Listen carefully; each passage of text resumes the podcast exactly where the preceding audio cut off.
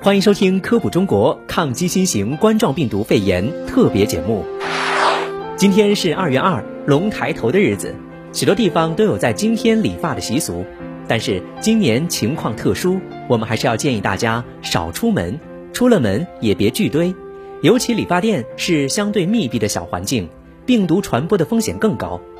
不过，要是实在头发长的，刘海盖过睫毛，打卷儿超过了金毛，干枯胜过了刷碗丝瓜，杂乱赛过了阳台的拖把，非理不可。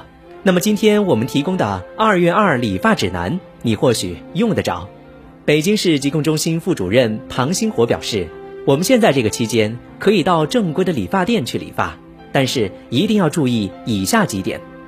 对于理发店来说，你要做到一。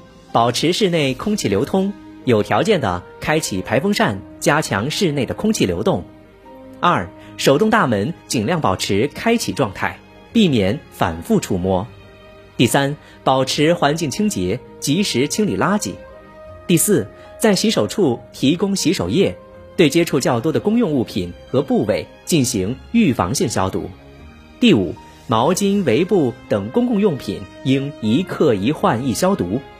第六，建立工作人员健康监测制度。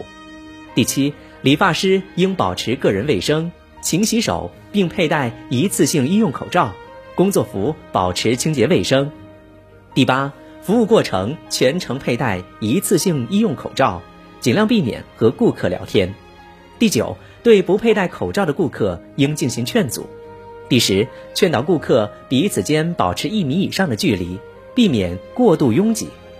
十一，遇有发热、干咳等症状的顾客，可以拒绝其入店。十二，每个座位服务面积不宜小于二点五平方米，座椅间的距离不宜小于一点五米。